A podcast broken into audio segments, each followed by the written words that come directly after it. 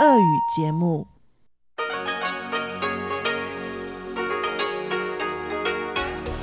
В эфире Международное радио Тайваня. Здравствуйте, дорогие радиослушатели! В эфире Международное радио Тайваня и вас из тайбэйской студии приветствует ведущая Анна Бабкова.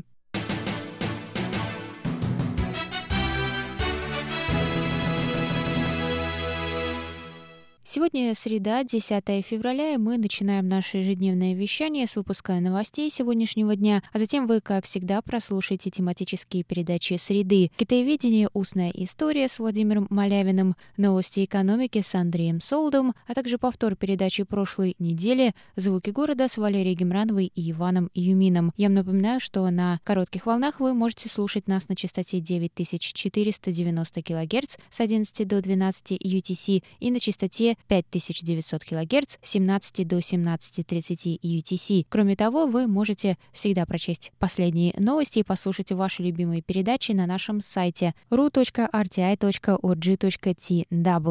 Это вы также можете сделать через наше новое удобное приложение RTI2Go. Оно доступно на русском языке в магазинах Google Play и Apple Store. А если у вас есть какие-то вопросы или предложения, то вы всегда можете связаться с русской редакцией по электронной почте, отправив письмо на адрес russ.rti.org.tw. А теперь давайте к новостям.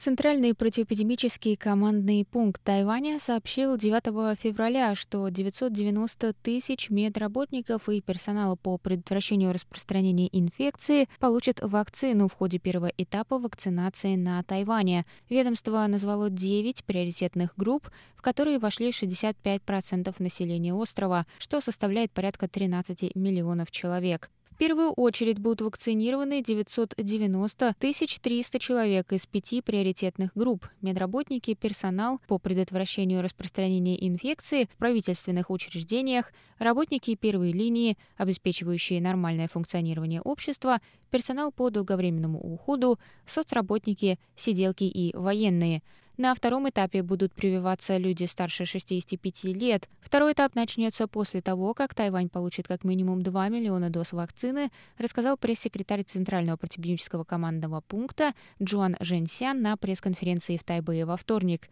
Третий этап начнется после того, как у Тайваня будет более 10 миллионов доз вакцины.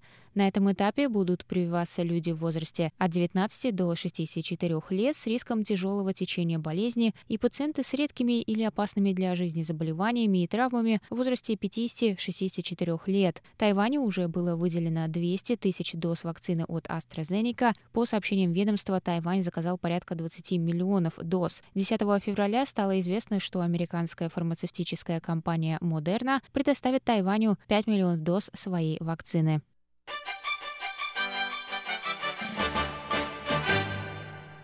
Мэр города Тауюаня Джин Вэньцань заявил 10 февраля, что Тауюань не будет снимать запрет на посещение в больницах, несмотря на решение Центрального противоэпидемического командного пункта позволить посещение. О решении ведомства было объявлено днем ранее. Ведомство сообщило, что вспышку в Тауюаньской больнице общего профиля можно считать законченной. В результате кластерного заражения заболел 21 человек. В связи с этим правительство запретило навещать пациентов в больницах, чтобы избежать контактов. Тем не менее, менее, мэр Тауяни сказал, что в его городе запрет снимут не раньше окончания новогодних праздников 17 февраля.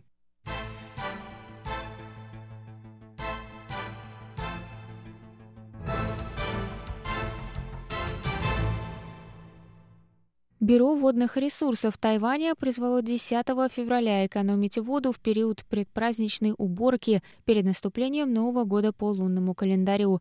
По сообщениям компании Taiwan Water, в прошлом году потребление воды увеличилось на 8% по сравнению с предыдущим годом. Ожидается, что в этом году показатели вновь вырастут. Бюро обратилось к жителям ввиду нехватки водных ресурсов. В прошлом году на Тайвань не приходили тайфуны, на которые во многом полагаются водные запасы В управлении полагают, что из-за отмены крупных новогодних мероприятий из-за пандемии коронавирусной инфекции потребление воды может не достигнуть критической отметки. Тем не менее, ведомство посоветовало жителям острова разумно тратить воду. В том числе они предложили повторно использовать воду после стирки для мытья полов и ванной.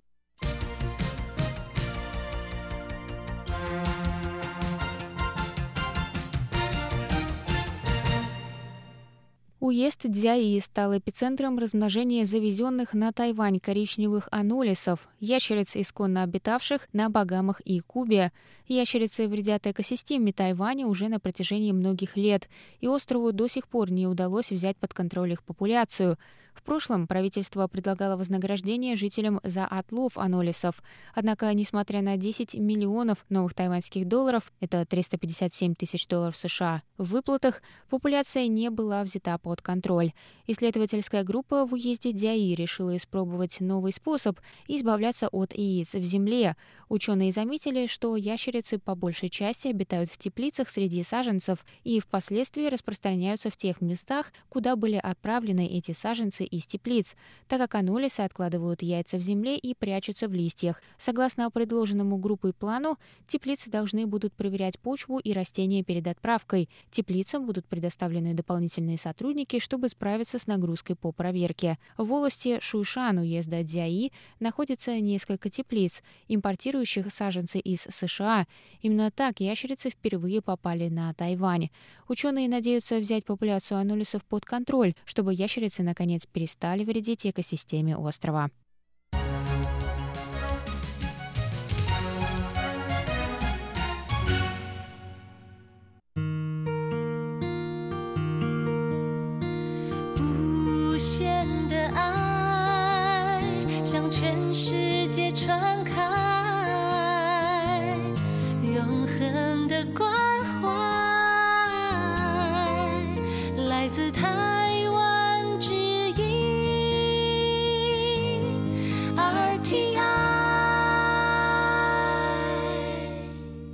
Это был выпуск новостей на волнах Международного радио Тайваня за среду 10 февраля. Для вас его провела и подготовила ведущая русской службы Анна Бабкова. Далее в эфире вас ждут тематические передачи «Среды», «Китаеведение. Устная история» с Владимиром Малявиным, «Новости экономики» с Андреем Солдовым и повтор передачи «Звуки города» с Валерией Гемрановой и Иваном Юмином. А я с вами, дорогие друзья, на этом прощаюсь. До новых встреч в эфире. Пока-пока.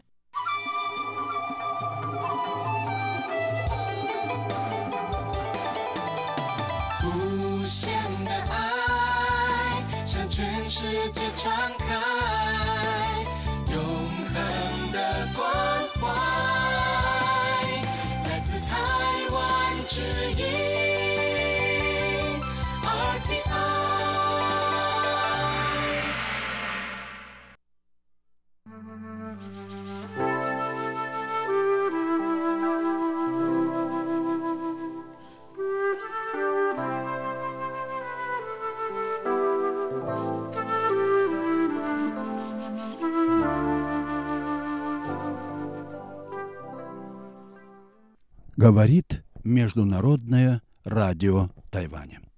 Здравствуйте, дорогие радиослушатели. В эфире передача «Китаеведение. Устная история». У микрофона, как обычно, Владимир Малявин.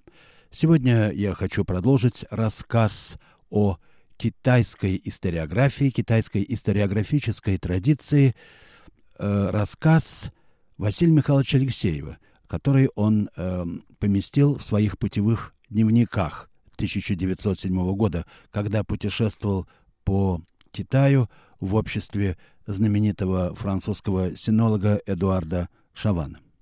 Учитель и ученик достигли своего заветной цели своего путешествия – родных мест историка Древнего Китая Сыматяня. Дело в том, что Шаван впервые перевел труд Самотяня, исторические записки в русском переводе, хотя, может быть, правильнее было бы говорить записки историка на европейский, то есть французский язык. Тем самым он впервые ввел китайскую историческую науку вот в научный оборот западного мира и поставил Сыматяня в один ряд с великими историками древней Европы – Геродотом, Фугедитом и другими. Итак, родные места Самотяня. Но прежде чем рассказать об этом, Алексеев много говорит, много пишет, точнее сказать, в своих записках о китайской историографии. Ее основателем был сам Конфуций, который преподал урок писания истории, обработав соответствующим образом летопись своего родного царства Лу. Как это происходило? Ну, во-первых, пишет Алексеев, я э, цитирую, он взял хронику придворного историка в своем родном уделе Лу, которая в силу этого была окружена еще и местной традицией. И э, использовал также некоторые коррективы для этой хроники. В частности, народные песни, притчи, предания и так далее.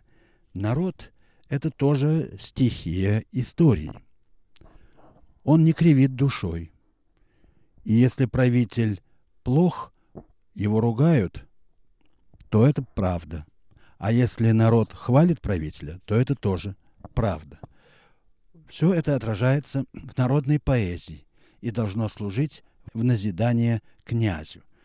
Кроме того, удел Лу был одним из старейших, и хроники его представляли поэтому особенно большой интерес.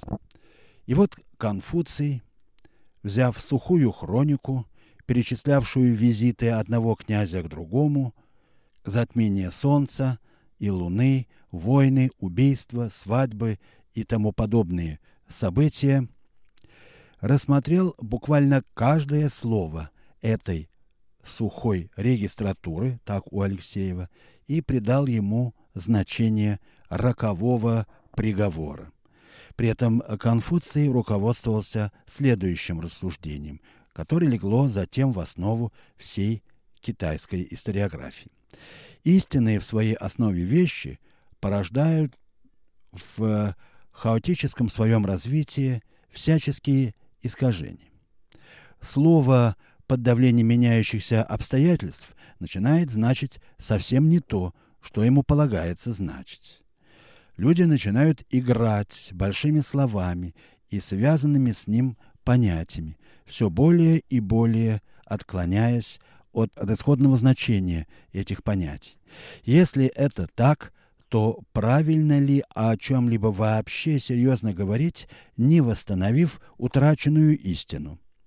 И правильно ли, тем более, судить людей, не употребляя слова в их подлинном значении? Конечно, неправильно.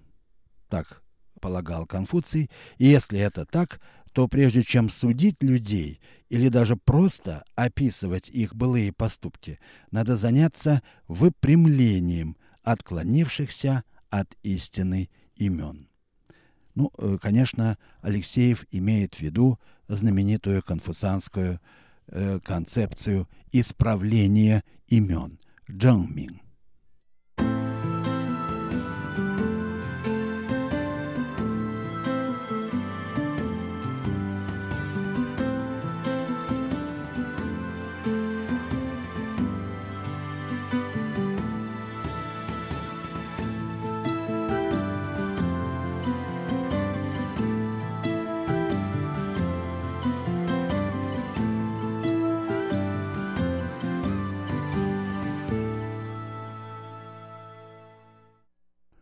Вы слушаете передачу «Китаеведение.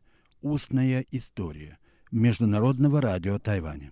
Передачу ведет Владимир Малявин. А темой сегодняшней передачи является китайская историография в изложении академика Василия Михайловича Алексеева. Э, он написал об этом в своих путевых дневниках 1907 года. Очень интересные и э, правильные в основе своей мнения, высказывает наш замечательный китаевед. Итак, конфуцианское учение об исправлении имен. Что оно означает? Вот что пишет об этом Алексеев. Например, в хронике, дошедшей до нас, стоит слово «ш» в значении «убить». Такой-то убил такого-то. Однако я дознал, что это не только, скажем, брат убил брата, но брат подданный убил своего брата-государя. Дело в корне меняется, ибо преступление против жизни государя есть то же, что преступление против жизни отца, непростительное ни при каких обстоятельствах. Нужно, следовательно, употребить э, не просто э, слово «убить», например, ша, а именно убить государя, потому что в китайской традиции был такой специальный термин для обозначения э, э, такой э, ситуации. Однако скажут мне, в некоторых случаях убил не он, а такой-то. А я скажу, он подослал убийцу или хотя бы не принял мер против преступления. Значит, это он убил. И я пишу вопреки факту. Такой-то убил государя. Вина непрощаемая. Таким путем я восстанавливаю слова и в них истину вещей, при которой факт есть лишь величина переменная. Сегодня люди боятся и называют вещи так, завтра перестанут бояться и назовут вещи эдак. Историк же – это человек чести и благородства, во всем следует прямому пути истины. Переделывая таким образом весь текст летописи, Конфуций преподал своим ученикам – вот такой стиль. Приговор. Весь текст, снабженный обширными примечаниями Конфуция, дошел до нас уже в косвенной традиции его учеников и школы. Во всем этом материале нетрудно усмотреть все характерные черты книги вот этой писания, речи героев и реплики человека чести, то есть сиречь самого диктовавшего а затем писавшего э эту летопись, историка и так далее.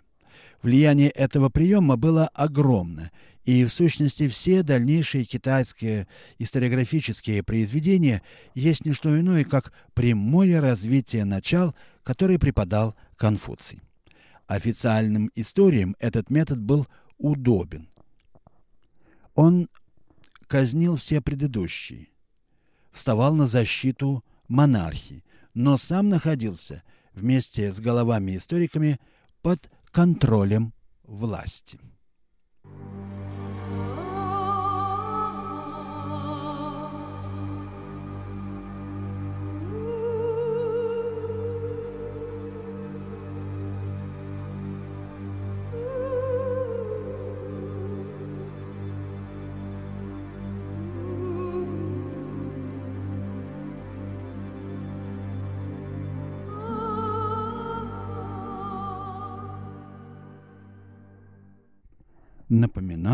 Что вы слушаете передачу «Китаеведение. Устная история» Международного радио Тайваня. Передачу ведет Владимир Малявин.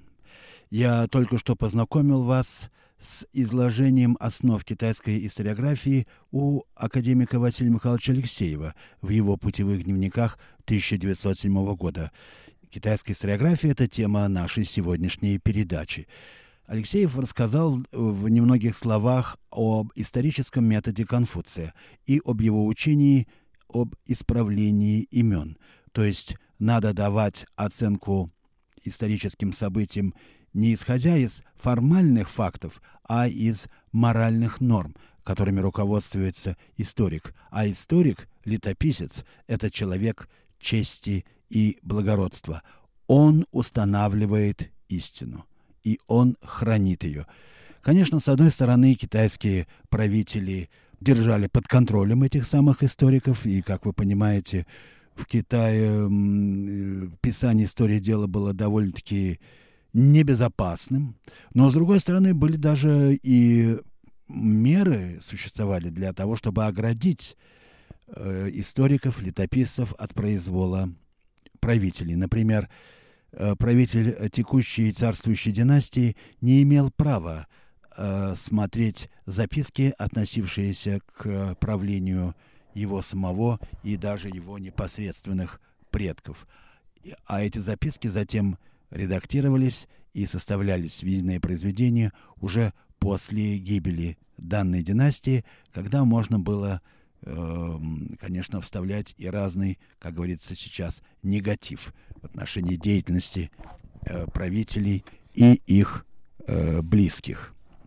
Ну, а теперь э, перейдем к главному персонажу китайской историографии, а именно историку Сыма Тяню, создателю знаменитого труда «Исторические записки».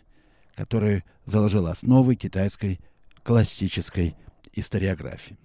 Сыматянь, пишет Алексеев, первый настоящий историк Китая, обнявший уже не только предание или хронику какого-то удела, а всю историю Китая от периода отдаленной древности и заявляет прямо и решительно, что он продолжает мысль и стиль Конфуция, преклоняясь перед ним, как перед учителем на веки веков. Так называли Конфуция традиционно. Сыматянь же сам стал основателем историографического жанра и тоже на веки веков. Во всяком случае, на э, протяжении тысячи лет, ибо все последующих, всех последующих историков правильнее всего принимать за варианты Сыматяня. Сыматянь, пишет далее Алексеев, исчерпал в своем произведении всю древность. Оставалось его продолжать по частям. Эти части совпадали в силу конфуцианской традиции с появлением новой династии. Отсюда происхождение знаменитых китайских династийных историй. Все это, как уже сказал Алексеев, варианты Сыматяня, продолжать дело, которое э, он начал, считалось наиболее почетным и важным для историков всех последующих династий. Таким образом, в основу всей китайской историографии, созданной Конфуцием и унаследованной Сыматянем, лежит такой идеалистический, так пишет Алексеев, субъективный критицизм, молчаливо выбрасывающий все недостойное, а одно из двух или данный поступок заслуживает порицания или поощрения, похвалы, другого не бывает. Нельзя, однако, думать, что в Китае не было оппозиции этому влиянию конфуцианских идей. Уже в Сыматяне видна весьма заметная двойственность, и его, как историка, никак нельзя определенно отнести только к конфуцианцам.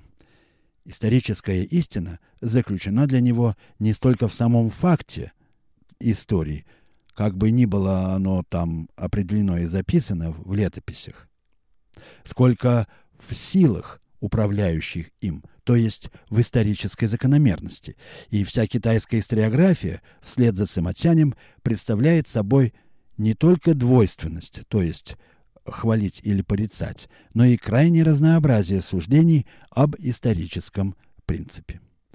Наряду с конфуцианским субъективизмом, заключает Алексеев, развился и критицизм.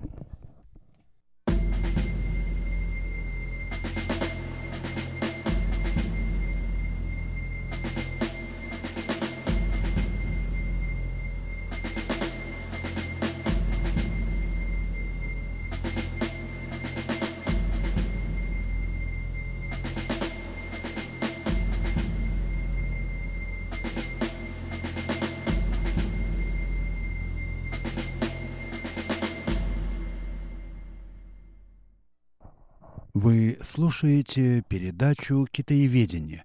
Устная история» Международного радио Тайваня. Передачу ведет Владимир Малявин. Итак, вот заключение Василия Михайловича Алексеева о природе китайской историографической традиции. Несмотря на специфичность китайской историографической науки, пишет он, историческая объективность в ней существует. Надо лишь уметь ее извлечь с помощью необходимых переходных формул. Тогда все становится ясным, и китайская история, изложенная самими китайцами в количестве томов, совершенно пропорциональным количеству прожитых ими в непрерывном культурном потоке лет, остается базой всех исторических исследований. Я совершенно убежден, что когда китайская наука окончательно установит критическое отношение к конфуцианской историографии, обогатившись методами Запада, усвоив и переварив их, когда она воспитает самостоятельных критических исследователей и мыслителей, тогда китайская наука сделает еще больший вклад в науку мировую. Всякий, кто знает силу и остроту китайского интеллекта, в этом не сомневается.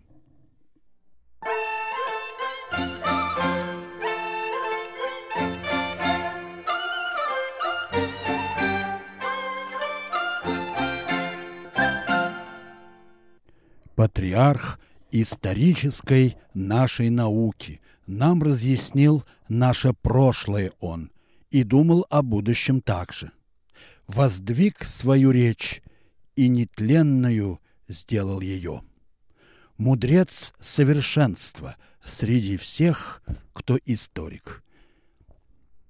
Его история венчает в веках и в нынешних делах и так далее и тому подобное. Многие надписи, пишет далее Алексеев, говорят о Сыматяне как продолжателе дела Конфуция. Своей историей он продолжил канон знаменитый, то есть историческую летопись Конфуция э, Чунчу «Весна и осень».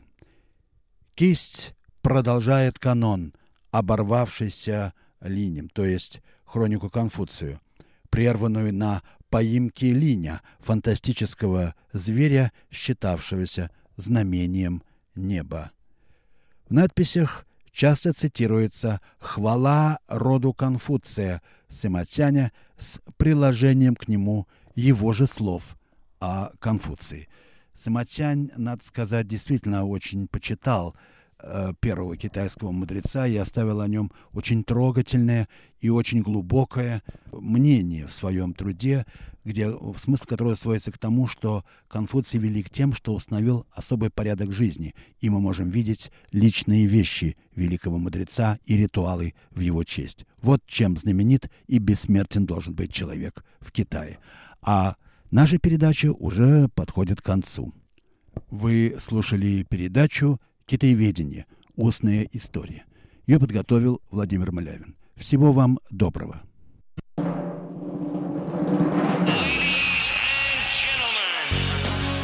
В эфире Международное радио Тайваня.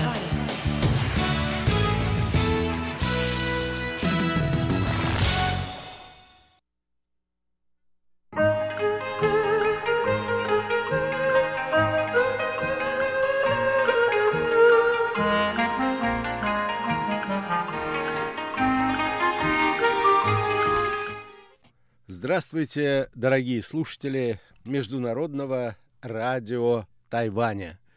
В эфире еженедельная передача из рубрики «Новости экономики». У микрофона ведущий передачи Андрей Солодов.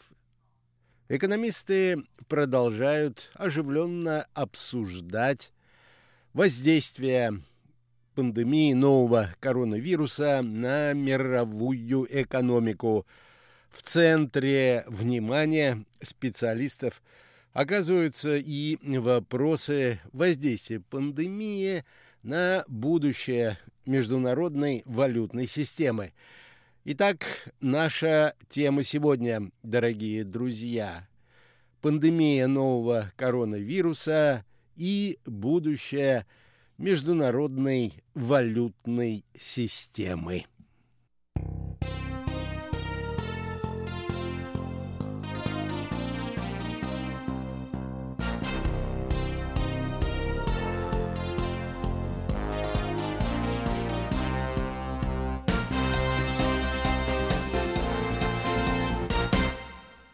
Если посмотреть на перспективы развития глобальной финансовой системы, в том числе валютной системы, с точки зрения позиций главной в настоящее время резервной валюты, а именно американского доллара, то в этом вопросе, как всегда, есть две точки зрения или два противоборствующих лагеря. Пессимисты указывают, что в результате пандемии и других процессов, идущих в мировом глобальном хозяйстве, позиции американского доллара должны серьезно ослабнуть, а в будущем доллар должен уступить свое место другим глобальным резервным валютам или денежным системам, которые в настоящее время пока не имеют такого статуса. Давайте рассмотрим аргументы первой и второй группировки. Итак, пессимисты называют в качестве причины недовольства долларом невероятное наполнение рынка Соединенных Штатов денежной массой во время пандемии нового коронавируса. Никогда прежде, говорят они, в мирное время дефицит бюджета Соединенных Штатов не был таким большим, а объем государственного долга настолько огромным, как сегодня. Федеральный резерв никогда раньше не снижал до такого уровня процентные ставки и не увеличивал так быстро баланс. Не меньшую тревогу вызывает то обстоятельство, что в американской экономической политике в перспективе вряд ли стоит ждать изменений. Администрация избранного нового президента Байдена, кажется, твердо намерена принять очередной пакет мер бюджетного стимулирования. В то же время Федеральный резерв постоянно заверяет американцев и весь мир, что он намерен неопределенно долго сохранять учетные ставки на рекордно низком уровне а также продолжать накачивать финансовые рынки деньгами.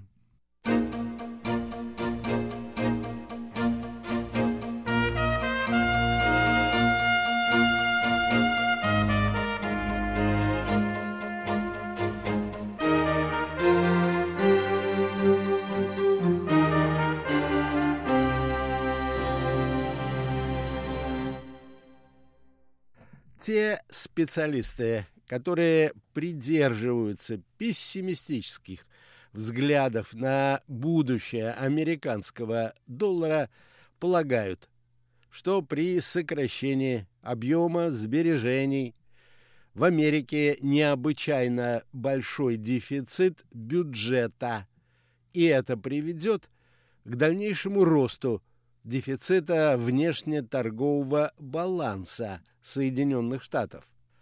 В то же время очень низкие процентные ставки в Америке не дают иностранным инвесторам достаточной прибыли, чтобы и дальше держать доллары.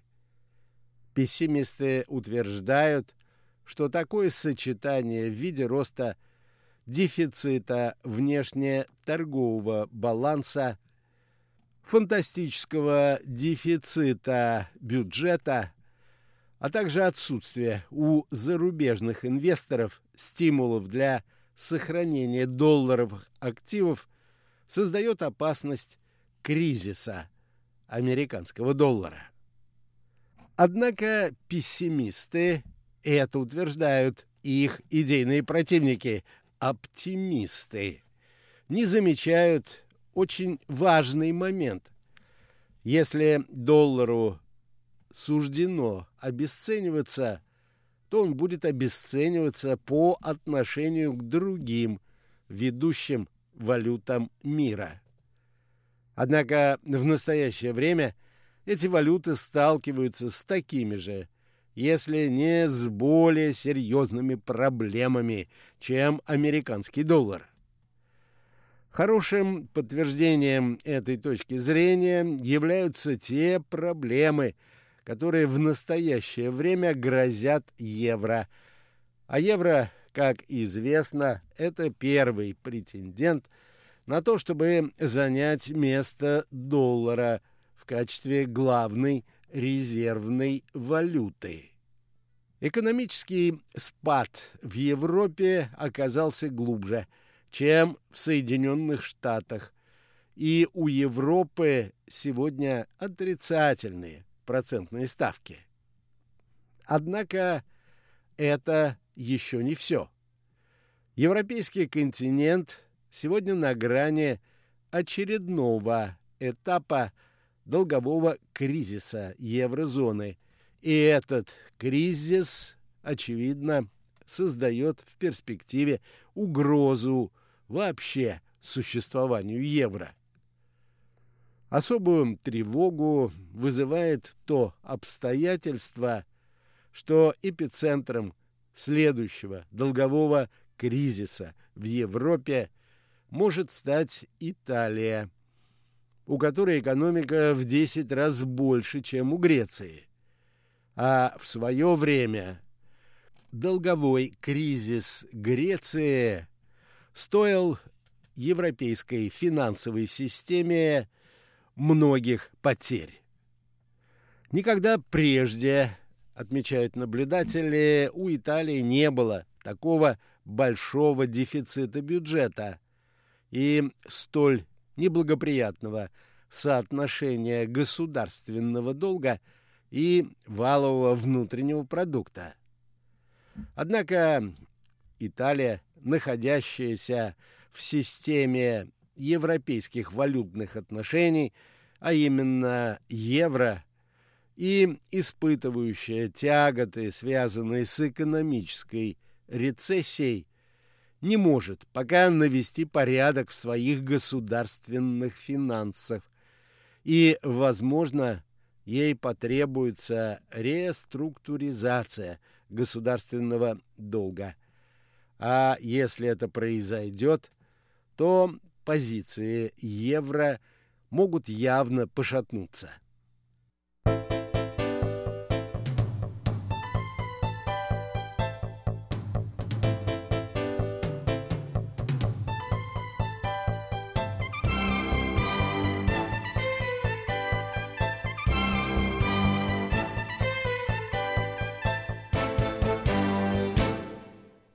Япония и Китай, которых также называют в качестве государств, которые могут предложить миру свои собственные валюты в качестве резервных. В ближайшие годы также вряд ли смогут создать реальную конкуренцию и угрозу доллара. Ситуация с государственным бюджетом в Японии сегодня такова, утверждают наблюдатели, что на ее фоне проблемы бюджета Америки кажутся не слишком серьезными. Между тем и Китай сегодня оказался в кредитном пузыре колоссальных размеров и продолжает жестко контролировать свои финансы. Поэтому широкое использование юаня в качестве резервной валюты также не слишком возможно в перспективе. Помимо этого есть и другой фактор, говорящий в пользу доллара. Это его репутация безопасной гавани, которая подтверждается очень емкими рынками капитала.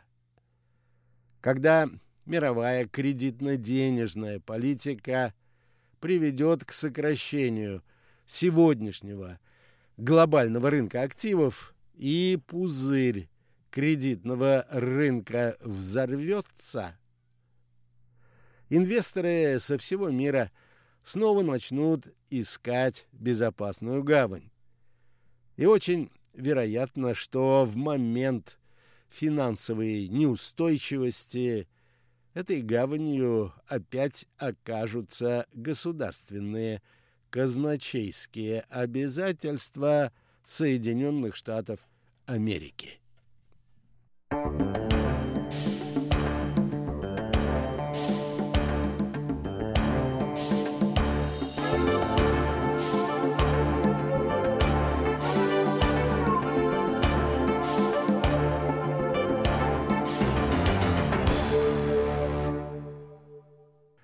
Еще одним путем гарантировать свою финансовую устойчивость в период экономического кризиса является покупка золота.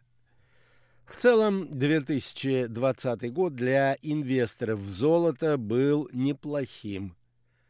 После резкого падения в марте в ходе первой волны пандемии до 1000 467 долларов за унцию, к сентябрю золото оправилось и побило новый рекорд, поднявшись до отметки в 2063 доллара. Казалось, спрос на золото высок как никогда. До конца года снижение стоимости было небольшим. 2020 год – завершился на отметке 1897 долларов за унцию. В пересчете на весь прошлый год инвесторы в золото увеличили свое состояние серьезно, почти на 25%. Именно во время пандемии драгоценный металл оправдал репутацию Тихой Гавани – находящийся вдали от растущих рисков для активов. Тем не менее, в ежегодном докладе Всемирного совета по золоту, это лоббистская организация мировых производителей золота, отражается иная картина. Пандемия коронавируса привела к падению мирового спроса на золото на 14%. Во всем мире спрос снизился на 3760 тонн. В последний раз спрос был на таком низком уровне во время финансового кризиса 2008 года. Ну что же, тихой гавани в мире мировых финансов нет. Но в гавани Золото и американский доллар штормит не так сильно. Всего вам доброго, дорогие друзья, будьте здоровы и до новых встреч!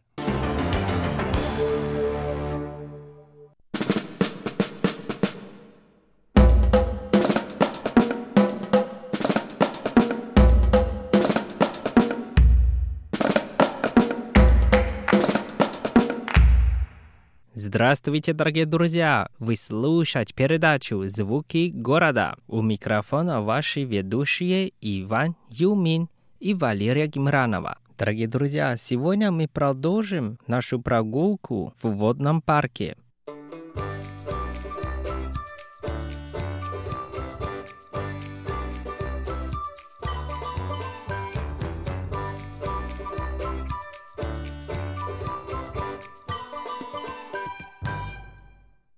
Вот, Лера, еще здесь написано, что чтобы получить чистую воду, а, государство построили два выпускных порта. А, именно недалеко отсюда, в районе Синде. А, и они называются, то есть это плотина Джитань, насколько я понимаю, и Тинтань, правильно? Да, Джитань и Тинтань. Угу, вот как раз-таки вдоль реки Синдень. Угу. И если дальше, это уже улай. То есть mm. на самом деле вода из улая. Из гор идет. Да. Угу.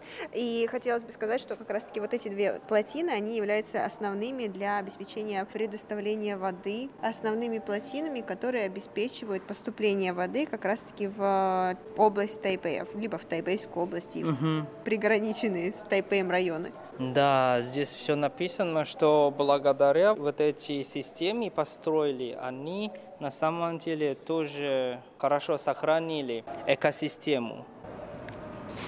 Ванюша, вот здесь есть тоже карта, но эта карта уже в реальном виде, то есть это Мгм. изображение того парка, который мы видели с тобой на карте. И вот здесь, кстати, вот эти световые коридоры, как там было написано, или э, система утилизации, точнее система утилизации и водоочистки, на самом деле она очень большая. То есть Да. если на карте это выглядело как два таких коридорчика, то здесь прям размером, наверное, с теннисный корт, с два, с три теннисных корта. В общем, очень большая территория по сравнению особенно с музеем, потому что Мгм. музей на фотографии выглядит очень маленьким. И вот как раз-таки а, здесь уже написано, что это не световые коридоры, а что это водоочистительная станция, Мгм, мгм. а, ну, где, соответственно, очищается вода. Вот, что у нас здесь еще есть? У нас здесь есть какой-то мостик небольшой, а у нас есть ам, какая-то, в общем, башня для Э, снятия давления. Давление, да. Мгм.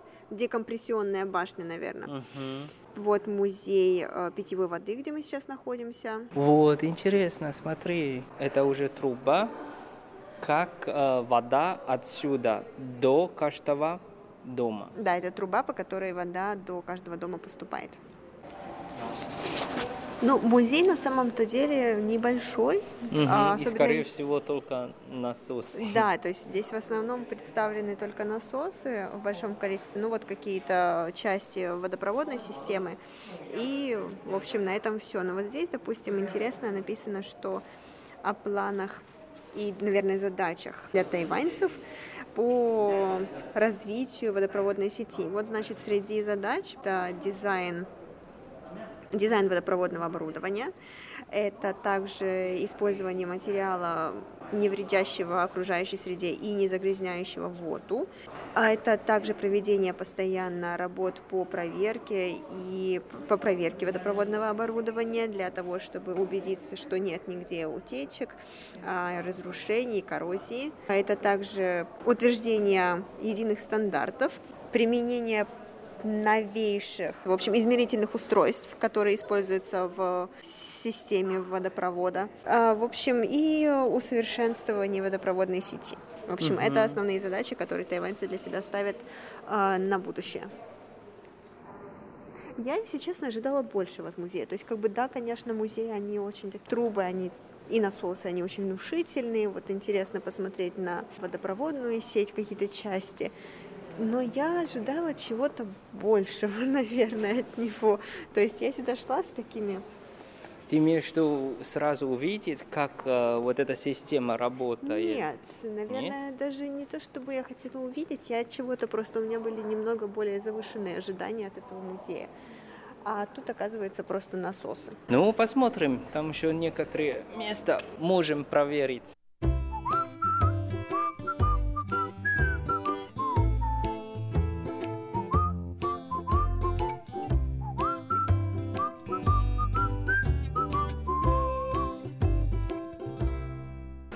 Да, Лера, ты права.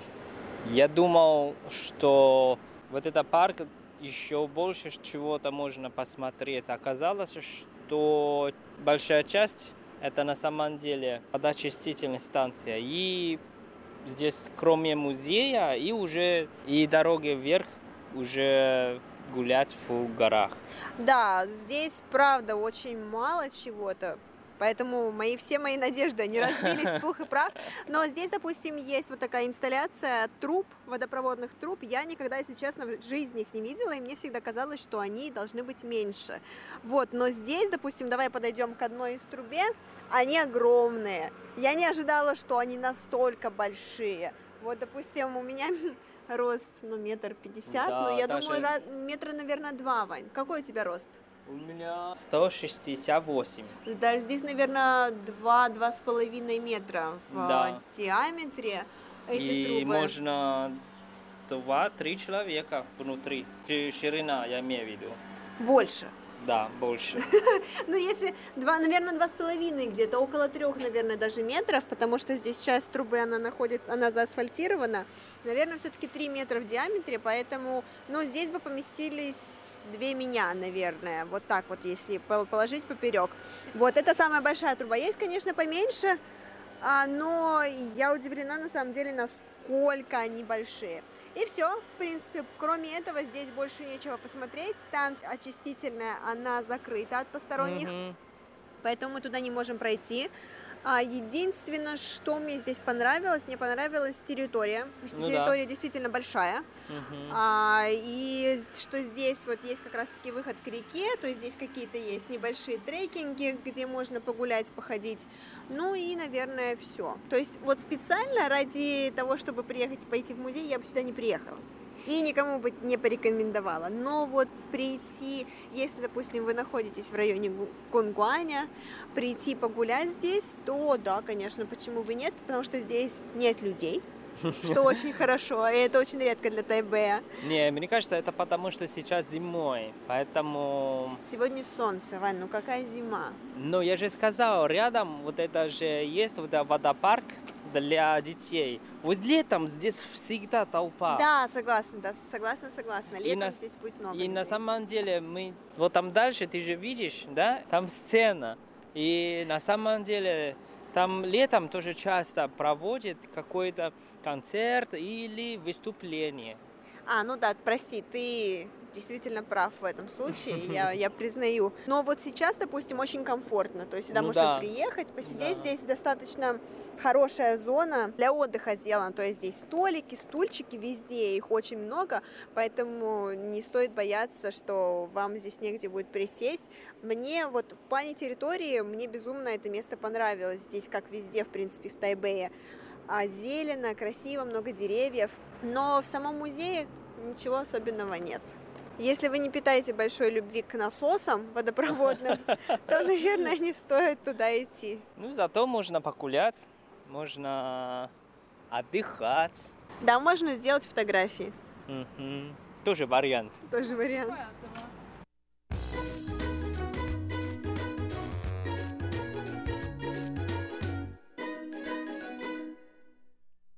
Ну вот, Лера, это моя загадка и мое приглашение. Спасибо тебе большое. Если бы не ты, я бы никогда не узнала, что в Тайбэе есть музей питьевой воды. Или музей воды из-под крана. Но я думал, что в следующий раз нам, наверное, надо до- подождать до лета и вместе сходить рядом вот это водный парк. И потом еще скажем, что интересного для слушателей. Да, я согласна с тобой полностью. Летом сюда все-таки прийти, э, я думаю, намного интереснее, но зимой намного комфортнее. Поэтому выбирай, интерес либо комфорт. Ну и то, и то хорошо. Дорогие друзья, сегодняшняя передача подошла к концу и надеемся, что вам понравилось. С вами были Иван Юмин. И Валерия Гемранова. До скорой встречи. Пока-пока.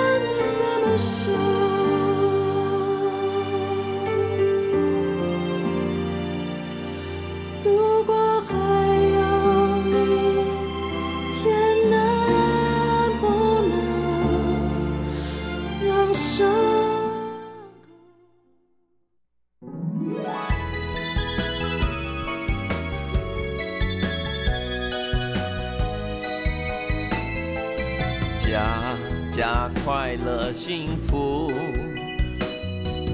家家快乐幸福，家家快乐幸福，家家快乐幸福。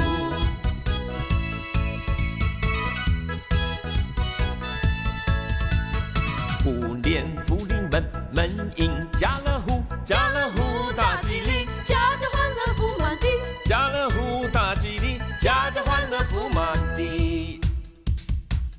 虎虎生风，风生水起人聚财，天天发大财。财源广进，进口出口高获利，贸易通四海，海内海外外汇存底年年高，GDP 创新高，高度文明，明天还比今天好，生活更精彩。富户临门，家家好福气，福寿双全，人人都是帅哥美女，事事快乐，天天健康，月月进步，年年都得意。虎年福临门，门迎家乐福，家乐福大吉利，家家欢乐福满地。家乐福大吉利，家家欢乐福满地。家家快乐幸福，家家快乐幸福，家家快乐幸，家快乐幸福。